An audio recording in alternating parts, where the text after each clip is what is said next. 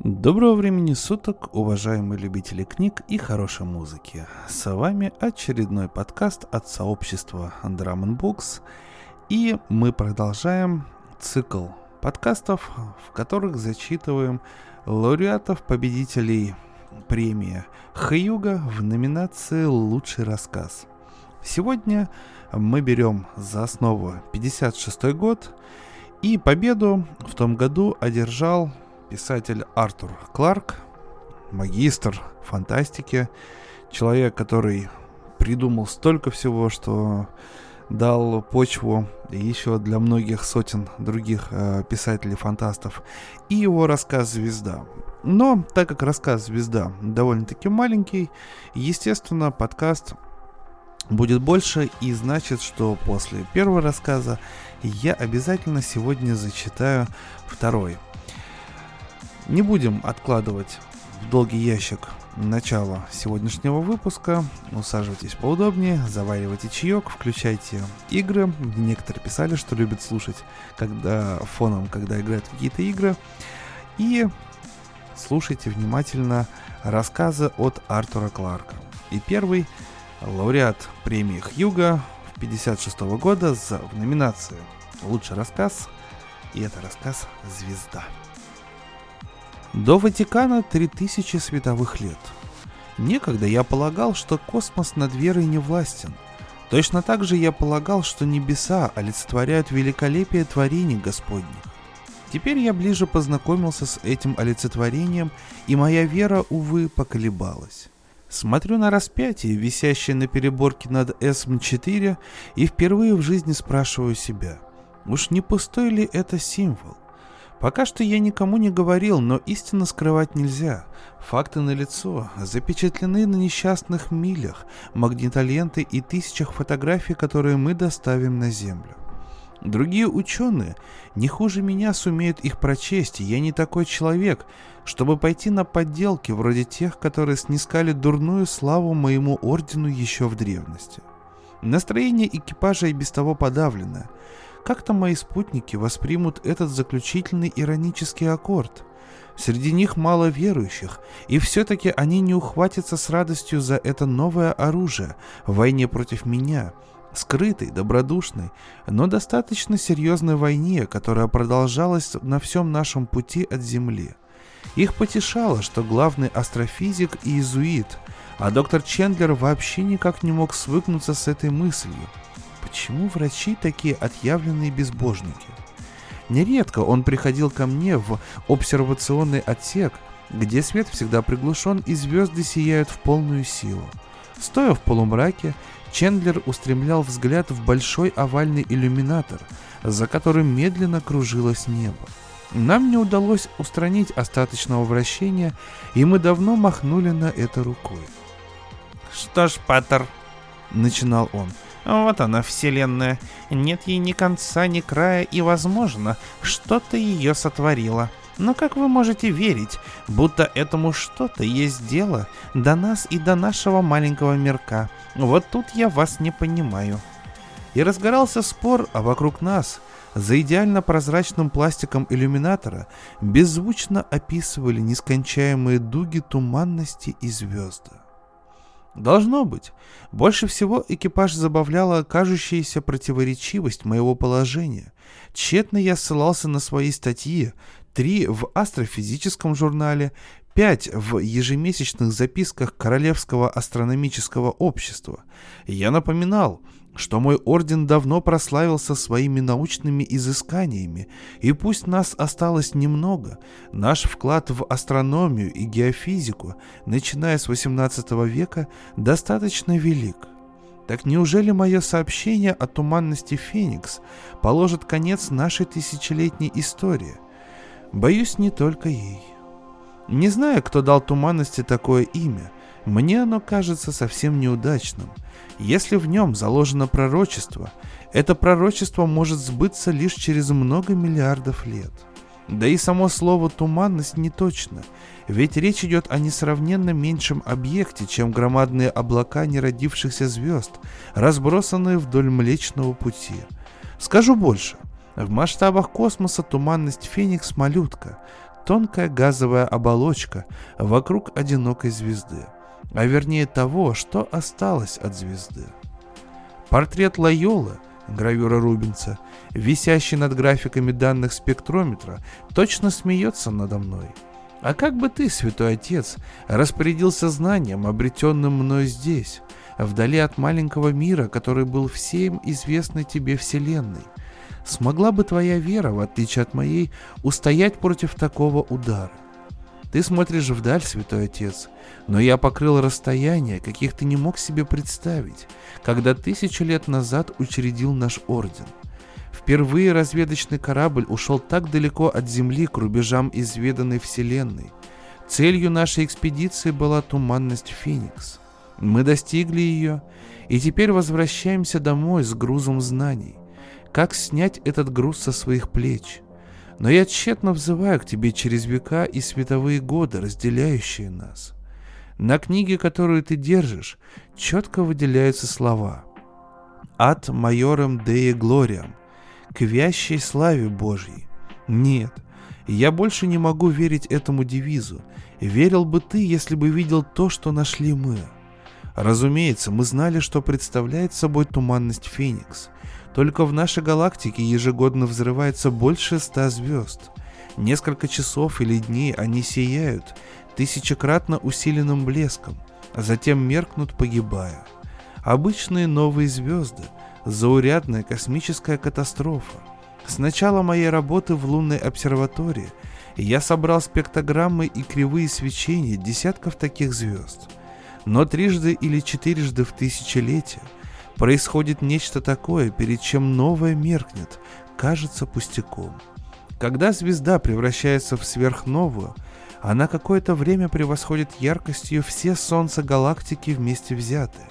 Китайские астрономы наблюдали это явление в 1054 году, не зная, что наблюдают.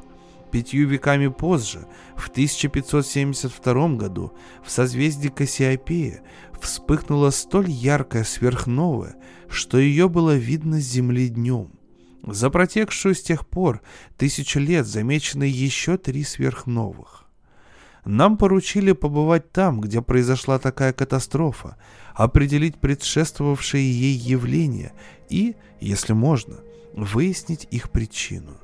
Корабль медленно пронизывал концентрические оболочки газа, который был выброшен 6 тысяч лет назад и все еще продолжал расширяться.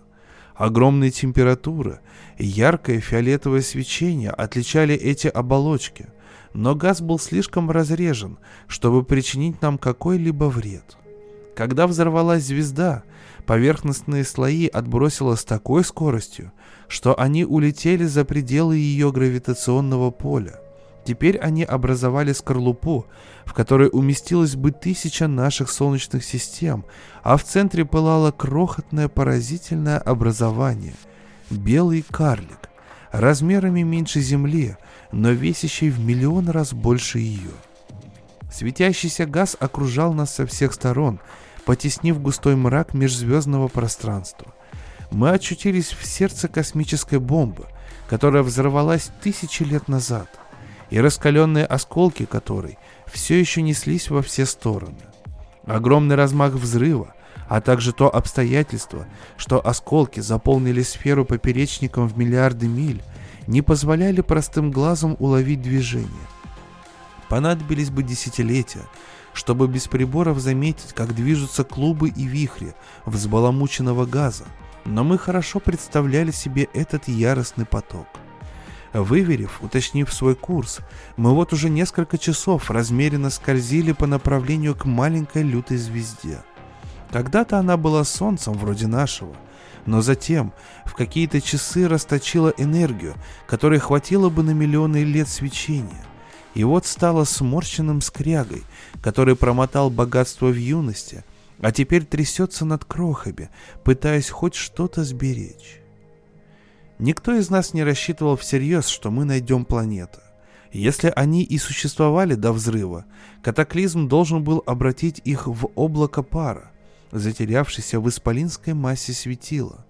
Тем не менее, мы провели обязательную при подходе к любому неизвестному Солнцу разведку и обнаружили, неожиданно, вращающийся на огромном расстоянии вокруг звезды маленький мир. Так сказать, Плутон этой погибшей Солнечной системы, бегущий вдоль границ ночи. Планета была слишком удалена от своего Солнца, чтобы на ней когда-либо могла развиваться жизнь, но эта удаленность спасла ее от страшной участи, постигшей собратьев. Неистовое пламя запекло скалы окалины и выжгло сгусток замерзших газов, который покрывал планету до бедствия. Мы сели и мы нашли склеп. Его создатели позаботились о том, чтобы его непременно нашли.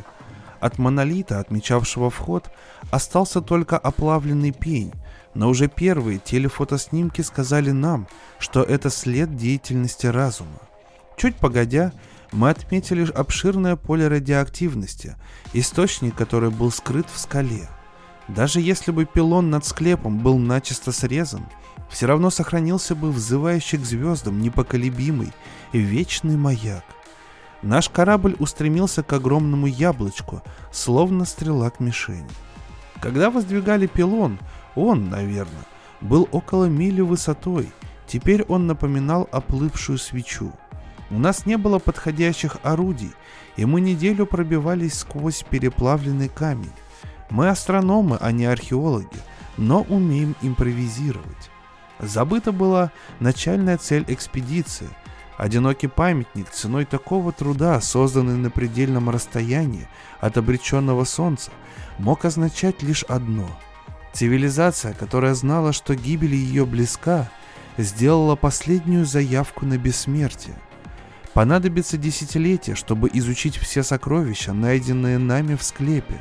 Очевидно, Солнце послало первые предупреждения за много лет до конечного взрыва, и все, что они пожелали сохранить, все плоды своего гения, они заранее доставили на эту отдаленную планету, надеясь, что другое племя найдет хранилище, и они не канут бесследно в лету. Поступили бы мы так же на их месте или были бы слишком поглощены своей бедой, чтобы думать о будущем, которого уже не увидеть и не разделить? Если бы у них в запасе оказалось еще время. Они свободно сообщались с планетами своей системы, но не научились пересекать межзвездные пучины, а до ближайшей Солнечной системы было 100 световых лет. Впрочем, овладей они высшими скоростями – все равно лишь несколько миллионов могли рассчитывать на спасение. Быть может лучше, что вышло именно так. Даже не будь этого поразительного сходства с человеком, о чем говорят их скульптуры, нельзя не восхищаться ими и не сокрушаться, что их постигла такая участь.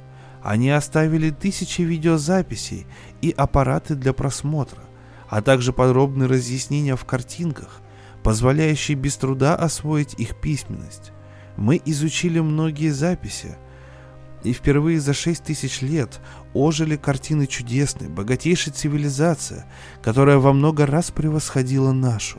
Быть может, они показали нам только самое лучшее, и кто же их упрекнет? Так или иначе, но мир их был прекрасен, города великолепнее любого из наших. Мы видели их за работой и игрой, Через столетия слышали певучую речь. Одна картина до сих пор стоит у меня перед глазами. На берегу, на странном голубом песке играют, плещутся в волнах дети. Как играют дети у нас на земле. Причудливые деревья, крона веером, окаймляют берег и на мелководье, никого не беспокоя, бродят очень крупные животные. А на горизонте погружается в море солнце, еще теплое, ласковое, животворное солнце, которое вскоре вероломно испепелит безмятежное счастье. Не будь мы столь далеко от дома и столь чувствительны к одиночеству, возможно, не были бы так сильно потрясены. Многие из нас видели в других мирах развалины иных цивилизаций, но никогда это зрелище не волновало до такой степени. Эта трагедия была особенной, Одно дело, когда род склоняется к закату и гибнет, как это бывало с народами и культурами на земле, но подвергаться полному уничтожению в пору великолепного расцвета, исчезнуть вовсе. Где же тут Божья милость? Мои коллеги задавали мне этот вопрос. Я пытался ответить как мог. Быть может, отец Лайола, вы преуспели бы лучше меня, но в экзерсиция спиритуале я не нашел ничего, что могло бы мне помочь. Это не был греховный народ. Не знаю, каким богам они поклонялись, признавали ли вообще богов, но я смотрел на них через ушедшие столетия, и в лучах их сжавшегося солнца перед моим взглядом вновь оживало то прекрасное, на сохранение чего были обращены их последние силы. Они многому могли бы научить нас. Зачем же было их уничтожать? Я знаю, что ответят мои коллеги на Земле. Вселенная, скажут они, не подчинена разумной цели и порядку. Каждый год в нашей галактике взрываются сотни солнц, и где-то в пучинах космоса в этот самый миг гибнет чья-то цивилизация. Творил ли род добро или зло за время своего существования, это не повлияет на его судьбу. Божественного правосудия нет, потому что нет Бога. А между тем, ничто из виденного нами не доказывает этого. Говорящий так руководится чувствами, не рассудком. Бог не обязан оправдывать перед человеком свои деяния. Он создал Вселенную и может по своему усмотрению ее уничтожить. Было бы дерзостью, даже кощунством с нашей стороны говорить, как он должен и как не должен поступать. Тяжко лицезреть, как целые миры и народы гибнут в печи огненной, но я и это мог бы понять. Однако есть предел, за которым начинает колебаться даже самая глубокая вера, и глядя на лежащие передо мной расчеты, я чувствую, что достиг этого предела. Пока мы не исследовали туманность на месте, нельзя было сказать, когда произошел взрыв. Теперь, обработав астрономические данные и сведения, извлеченные из скал уцелевшей планеты, я могу с большой точностью датировать катастрофу. Я знаю, в каком году свет исполинского аутодафия достиг нашей Земли. Знаю, сколь ярко это сверхновая что мерцает за кормой набирающего скорость корабля, некогда пылала на земном небе. Зная, что на рассвете она ярким маяком сияла над восточным горизонтом.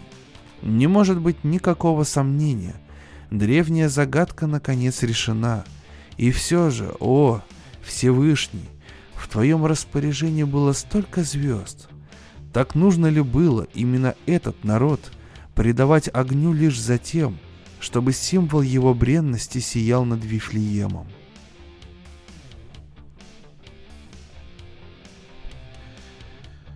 Отличный рассказ Артура Кларка, в котором перемешалась теория происхождения мира, также теория того, как угасают цивилизации и религия, потому что, если вы вдруг не знаете, поясню, что по преданию, когда над Вифлеемом загорелась звезда, Вифлеемская звезда, в этот момент родился Иисус Христос.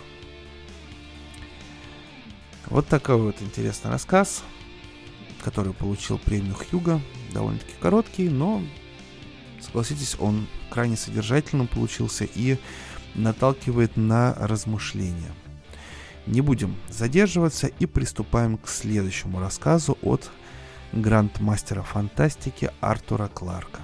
И мой взор упал на еще один крайне любопытный рассказ, который получил премию Ретро Хьюга. А, в 2014 году, несколько лет а, в современной эпохе уже, вручали призы Хьюга за достижения, которые были совершены далеко-далеко в прошлом.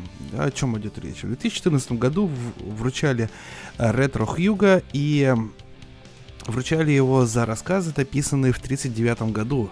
Среди номинантов были Лестер Дель Рей, у которого две номинации сразу же в одной категории, Рэй Брэдбери, Лайон Спрэг де Камп и Артур Кларк. И Артур Кларк победил э, в этой ретро Хьюга с рассказом «Как мы летали на Марс». И именно его я хочу зачитать вторым на сегодняшнем подкасте. С немалым трепетом я берусь за перо, дабы описать невероятные приключения, выпавшие на долю членов ракетного общества города Беспабери зимой 1952 года. Мы бы предпочли, чтобы о наших деяниях судили потомки. Однако члены общества, президентом, секретарем и казначеем какового я имею честь являться, полагают, что нельзя оставить без ответа клевету, распространяемую завистливыми недоброжелателями и ставящую под сомнение нашу честность, трезвость ума и даже душевное здоровье. Хотелось бы опровергнуть весь тот феерический бред относительно наших достижений, что был опубликован в Бредни Дейли профессором Шарниром и во Враке Уикли доктором Шестерном, но, увы, место этого не позволяет. Тем не менее, искренне надеюсь, что никого из разумных читателей не ввела в заблуждение пустая болтовня данных личностей. Несомненно, большинство из вас помнят небывалый всплеск общественного интереса к ракетной технике, вызванный знаменитым процессом 1941 года «Король против британского ракетного общества» и еще более знаменитым его продолжением «Британское ракетное общество против короля». Первое разбирательство началось после того, как пятитонная ракета, совершив более чем успешный полет в стратосфере, опустилась на здание парламента, а если быть точным, на голову сэра Горацио, адмирала Королевского военно-морского флота, члена парламента, рыцаря ордена Бани и прочее, прочее, прочее. Процесс, можно считать, закончился ничьей – сказалось мастерство адвоката, ради услуг которого БРО пришлось продать лунную недвижимость по заоблачным ценам. Далее общество решило добиться в суде отмены закона от 1940 года, устанавливающего ограничения на ракетные двигатели, и это был как нельзя более удачный шаг. Произошедший в ходе слушаний взрыв демонстрационной модели полностью уничтожил оппозицию и чуть ли не весь район Темпл-Бар в придачу. К слову, по итогам обширных раскопок выяснилось, что в здании суда во время катастрофы не было ни одного члена БРО. Крайне интересное совпадение. Более того, оба уцелевших утверждают, что за несколько минут до взрыва Гектор Гептон, президент общества, прошелся вплотную к ракете, а затем поспешно покинул зал. Началось расследование, но было слишком поздно. Мистер Гептон уехал в Россию, чтобы, по его словам, продолжать работу в условиях, свободных от пороков капиталистической системы, в стране, где рабочие и ученые получают за труд достойное вознаграждение в виде благодарности товарищей. Но я несколько отвлекся. После отмены закона данная область британской науки смогла развиваться далее, и новым толчком для этого послужила находка в Сюрее огромной ракеты с надписью «Собственность СССР. Просьба вернуть в Омск». Судя по всему, одной из ракет мистера Гептона – Перелет из Омска в Англию, хотя теоретически вполне возможный, выглядел определенно выдающимся достижением, и только много лет спустя выяснилось, что ракета была сброшена с самолета членами ракетной ассоциации Дирбулшира, которые уже в то время были большими охотниками за шутихой. К 1945 году в стране было около 20 подобных обществ, и все они сеяли разрушения то тут, то там – Наше общество, хотя и было основано лишь в 49-м, но имело на своем счету одну церковь, две методистских часовни, пять кинотеатров, 17 магазинов и бесчисленное множество частных домов – Любой непредубежденный ум не станет сомневаться, что внезапное обрушение лунного кратера Витус вызвано одной из наших ракет, несмотря на заявления французских, немецких, американских, русских, испанских, итальянских, японских, швейцарских, датских и многих прочих обществ, каждый из которых чтится убедить весь мир, что именно оно запустило ракету в сторону Луны за несколько дней до того, как был зафиксирован данный феномен. Сперва мы довольствовались тем, что делали модели побольше и запускали их повыше. Эти испытательные ракеты снабжались оборудованием для записи температуры, давления, а также всего прочего, и первыми узнавали, где они приземлились, наши адвокаты. Работа продвигалась весьма успешно, пока непростительное предательство страховой компании не вынудило нас начать постройку большого пилотируемого космического корабля. К тому моменту у нас имелось новое топливо, о котором и я не могу здесь распространяться сколько-нибудь подробно. Скажу лишь, что это сложный углеводород, в который наш химик, доктор Останов, с величайшей изобретательностью ввел не менее 16 четвертных углеродных связей. Новое вещество оказалось столь мощным, что поначалу привело к смене всего лабораторного персонала. Но в ходе дальнейших исследований топливо удалось стабилизировать, так что взрыв происходил в надлежащее время в 97,5 случаях из 100. Неимоверное превосходство перед в три раза более тяжелым гипергиозом доктора Шестерна – 20 случаев из 100 и гептофлюоридом азота профессора Шарнира, вероятности просто несопоставимы.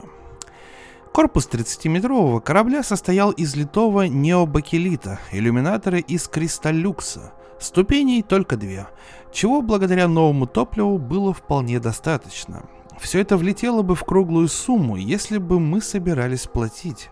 Ракетные двигатели из бора-кремниевого сплава были рассчитаны на несколько минут работы. Во всем остальном корабль ничем не отличался от любого другого, спроектированного нами ранее, за тем исключением, что был единственным, построенным на самом деле. Мы не собирались на первый раз улетать слишком далеко, но обстоятельства, о которых я поведаю ниже – непредвиденным образом изменили наши планы. 1 апреля 1952 года все было готово для пробного полета. По обычаю я разбил вакуумную колбу о борт корабля, окрестив его гордость галактики, и мы, то есть я и еще пять оставшихся в живых из 25 членов Совета, вошли в кабину, тщательно закрыли за собой люк, замазав щели по краям жвачкой – Корабль покоился на воздушной подушке. Нам предстояло преодолеть 3,5 километра по окрестным лугам и садам. В итоге мы рассчитывали оторваться на несколько сотен километров от земли, а затем по возможности мягко опуститься, мало, впрочем, заботясь о собственной безопасности или целости судна. Я сел за приборы, а остальные улеглись в компенсационные гамаки, которые, как мы надеялись, спасут от перегрузок на старте. Во всяком случае, они имелись на любом космическом корабле. С суровой решимостью на лице, которую мне пришлось изобразить несколько раз, прежде чем Иван Шницель, наш официальный фотограф, наконец остался доволен, я нажал на пусковую кнопку и... Что больше нас удивило, чем обрадовало, корабль пришел в движение. Покинув площадку, гордость галактики разнесла в щепки ограду соседнего сада, мгновенно превратила его во вспаханную ниву, а затем пронеслась над большим полем, не причинив ровным счетом никакого ущерба, если не считать десятка другого сгоревших теплиц. Корабль приближался к ряду домов, которые могли оказать определенное сопротивление. Решив, что пора взлетать, я включил мощность на полную. С чудовищным ревом корабль взмыл в воздух. Послышались стоны моих товарищей, и сознание покинуло меня. Вернувшись к жизни, я понял, что мы в космосе, и вскочил на ноги, чтобы посмотреть, не падаем ли мы обратно на Землю. Но следовало, однако, помнить о невесомости, и врезался головой в потолок, и снова лишился сознания. Придя в себя, я, на сей раз очень осторожно, подобрался к иллюминатору и с радостью обнаружил, что мы все еще парим в космосе. Однако радость моя была недолгой. Я нигде не видел Земли. Вероятно, мы провели без чувств очень много времени. Мои не столь крепкие товарищи все еще пребывали в обмороке, точнее даже в нескольких обмороках, сбившись вместе в дальнем конце кабины. Гамаки не выдержали, что отразилось не лучшим образом на тех, кто в них находился. Первым делом я осмотрел оборудование, которое, казалось, не пострадало, а затем принялся приводить в чувство товарищей, что без труда проделал, влив каждому за шиворот немного жидкого воздуха. Когда все пришли в себя, насколько этого можно было ожидать в данных обстоятельствах, я быстро описал ситуацию и объяснил, как важно сейчас сохранять полное спокойствие.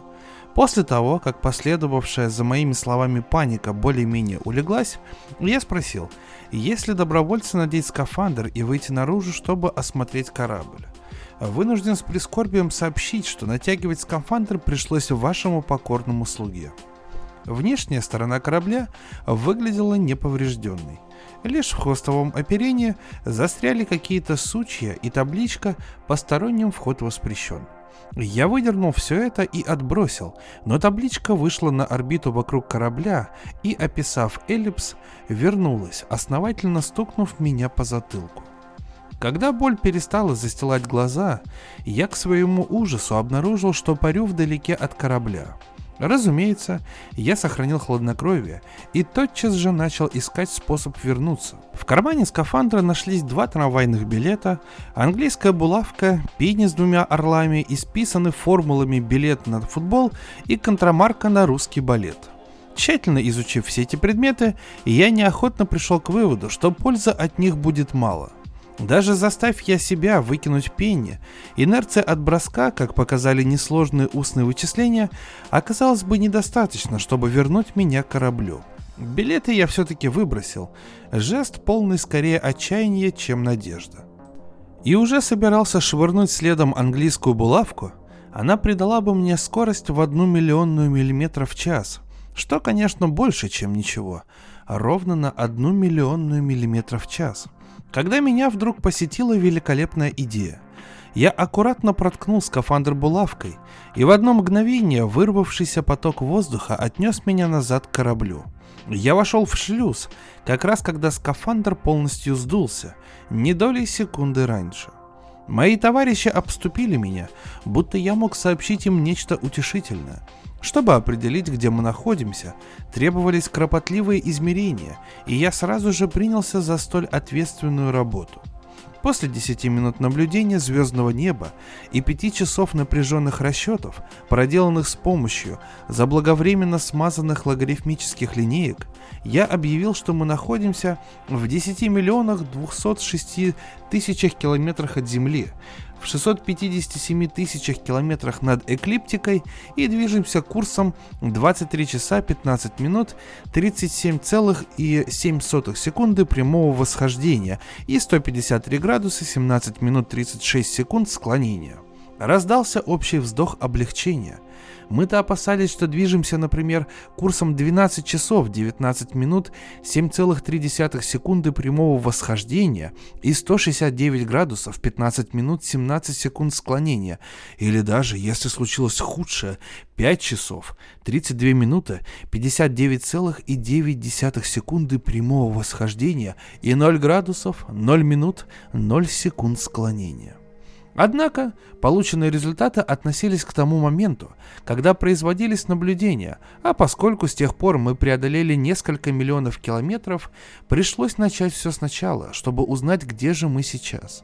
После нескольких попыток нам удалось определить, где мы находились всего два часа назад, но, несмотря на все наши усилия, еще больше сократить требовавшееся на расчеты время мы так и не сумели. Пришлось удовлетвориться и этим. Земля находилась между нами и Солнцем. Вот почему мы не могли ее увидеть. Раз уж мы двигались по направлению к Марсу, я предложил лететь прежним курсом и попробовать высадиться на планету. Собственно, имелись серьезные сомнения, в состоянии ли мы сделать что-либо другое. Так что в течение двух дней мы летели к Красной планете. Мои товарищи скрашивали скуку, играя в домино, покер и трехмерный бильярд, в который, естественно, можно играть лишь в невесомости – Однако у меня на подобные занятия почти не оставалось времени, так как приходилось постоянно следить за положением корабля. Немаловажен был и тот факт, что меня полностью обобрали в первый же день, а корыстолюбивые спутники отказывали мне в кредите. Марс за иллюминатором становился все больше, и все пространнее становились рассуждения о том, что мы обнаружим, опустившись на таинственную планету.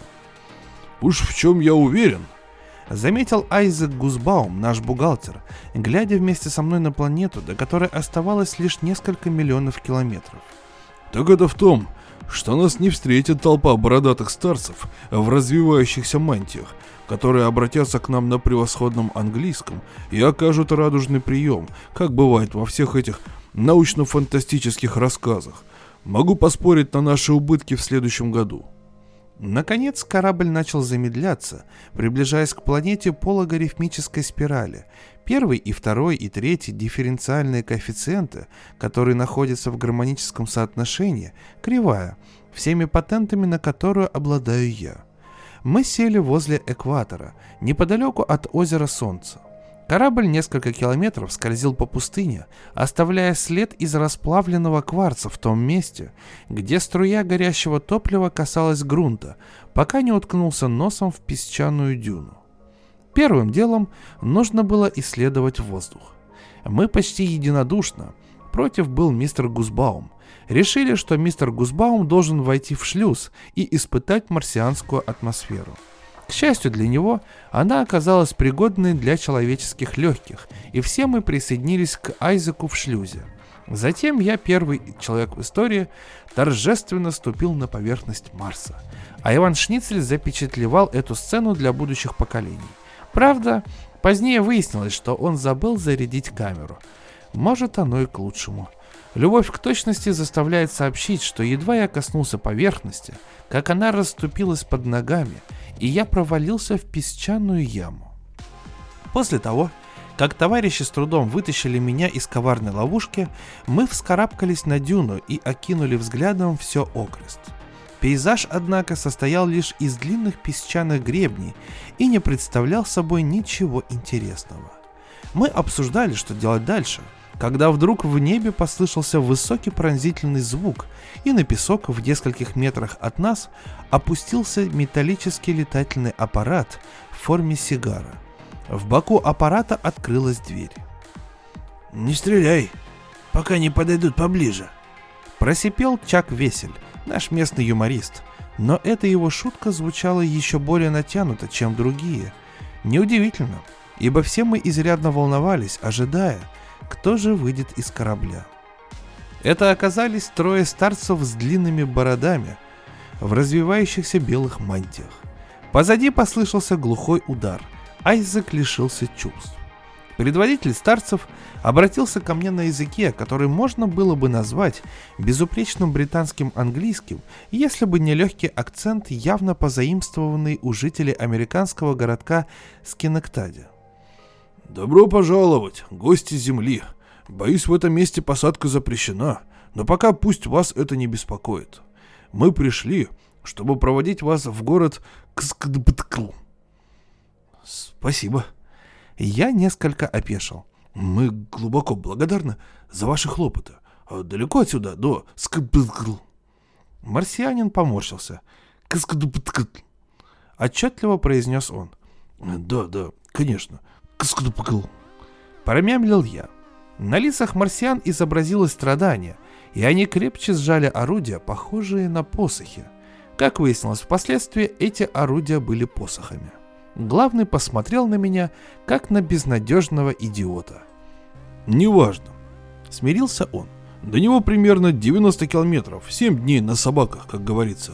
Впрочем, поскольку никаких собак на Марсе нет, мы вряд ли сумеем проверить это точно. Но если по воздуху, то гораздо быстрее. Вы могли бы полететь за нами на своем корабле? Могли бы. Но лучше не стоит, если только гкст... Если город не застрахован как следует в надежной фирме. Не будете ли любезны взять нас на буксир? У вас ведь наверняка есть силовые лучи и все такое прочее. Марсианин, похоже, удивился. Да, есть. Но откуда вы знаете? Просто предположил. Скромно потупился я. Что ж, в таком случае мы садимся в корабль, а остальное предоставляем вам. Подобрав бесчувственного Гузбаума, мы сели обратно в корабль и через несколько минут уже мчались над пустыней следом за марсианским аппаратом. Вскоре на горизонте появились шпили мегаполиса, а немного погодя мы опустились на огромную площадь, заполненную многочисленной толпой. В мгновение ока мы оказались перед батареей камер и микрофонов или их марсианских подобий. Наш провожатый произнес несколько слов, а затем кивнул мне. Со свойственной предусмотрительностью я подготовил соответствующую речь еще перед тем, как покинул Землю, так что я достал ее из кармана и зачитал вне всякого сомнения всей марсианской нации. Только закончив, я понял, что прочитал доклад британский фантаст «Симптом или диагноз», с которым выступал в Ассоциации научной фантастики несколько месяцев назад – и из-за которого мне предъявили уже шесть исков по обвинению в клевете. Вряд ли он подходил к случаю, но, судя по реакции аудитории, марсиане, уверен, сочли его интересным. Занятное наблюдение. Марсианские крики одобрения сильно напоминают земную брань. Затем мы забрались, не без труда, на движущуюся дорогу, которая вела к гигантскому зданию в центре города, где нас ждало обильное угощение. Из чего оно состояло, мы так и не сумели определить, и лишь надеемся, что оно было ненатурального происхождения. После еды нам предложили посетить любое место в городе на выбор.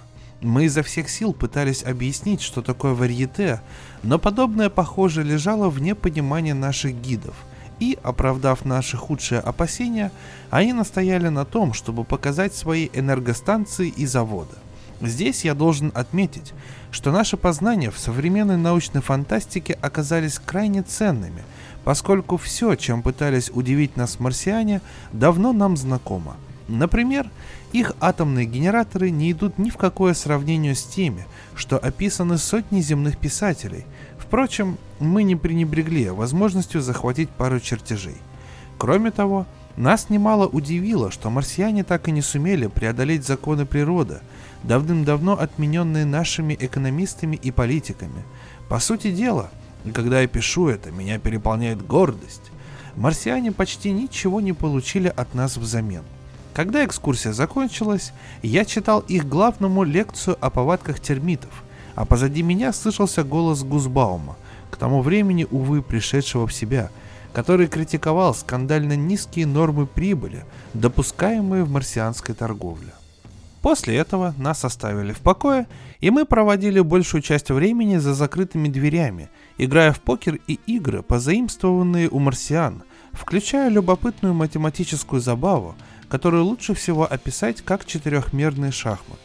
К несчастью, правила игры оказались настолько сложными, что никто из коллег не смог их понять, и в итоге мне пришлось играть самим собой. При этом, правда, я неизменно проигрывал. О наших приключениях на Марсе можно поведать еще много, что я и намерен сделать несколько позже. Моя книга «Марс с заснятыми покровами» выйдет весной в издательстве Up and X и будет стоить по 21 шиллингу за экземпляр. Все, что я могу сказать на данный момент, гостеприимные хозяева отлично нас развлекли и, уверен, составили благоприятное впечатление о человечестве. Однако мы дали понять, что мы в некотором роде исключительные его представители, чтобы обезопасить марсиан от чрезмерного разочарования, когда к ним явятся другие посетители с Земли. К нам относились настолько хорошо, что один коллега решил не возвращаться домой вовсе, по причинам, в которые я не стану вдаваться, поскольку на Земле у него остались жена и дети. Возможно, однако, я расскажу об этом подробнее в своей книге – к сожалению, на Марсе мы могли оставаться лишь неделю, так как планеты быстро расходились в разные стороны. Марсианские друзья весьма любезно заправили наш корабль и подарили нам немало сувениров, причем весьма ценных. Принадлежат ли эти сувениры обществу в целом или членам Совета, вопрос до сих пор не решенный. Должен, однако, напомнить всем недовольным. Частная собственность неприкосновенна, а если речь идет о моих глубоко уважаемых коллегах, то и священна. Путь к Земле прошел без особых происшествий. Благодаря пополненным запасам топлива мы могли сесть где угодно, так что выбор пал на место, которое привлекло бы к нам внимание мировой общественности и заставило бы мир оценить величие наших свершений. О посадке корабля в гайд-парке и последовавшим за ней испарением озера Серпентайн было написано более чем достаточно. Заголовок 8-сантиметровой высоты, вышедший на завтра тайме, служил достаточным доказательством того, насколько глубокий след мы оставили в истории. Памяти человечества надолго запечатлеется радиоинтервью, данное мной в камере полицейского участка на Вайн-стрит, где мы оказались после триумфального завершения наших странствий. К сказанному тогда мне ничего добавлять не стоит, дабы не осложнять работу моим адвокатам. Нас вполне удовлетворяет осознание того, что мы пополнили, пусть и в малой степени, мировую сокровищницу знаний, и в степени куда больше, бюджет общества. Разве можно желать что-то еще? Ну, это Артур Кларк. У него, конечно, абсолютно свой уникальный почерк написания. Э, я два рассказа зачитал сегодня, и, по-моему, там была всего только одна реплика в двух рассказах. Конечно, очень большие повествования, очень много описаний и очень много э, философских мыслей. Недаром Кларк считается гранд-мастером фантастики, и э, два рассказа, которые я сегодня зачитал, э, получили свои заслуженные премии Хьюга. Надеюсь, что вам понравилось, и мы будем и дальше вместе слушать и вникать в смысл рассказов, которые побеждали в одной из самых престижных литературных премий. И мне остается сказать, что с вами был Валентин Бурко, сообщество Drum Books, и услышимся на следующей неделе, дорогие слушатели. Хороших вам выходных и до новых встреч!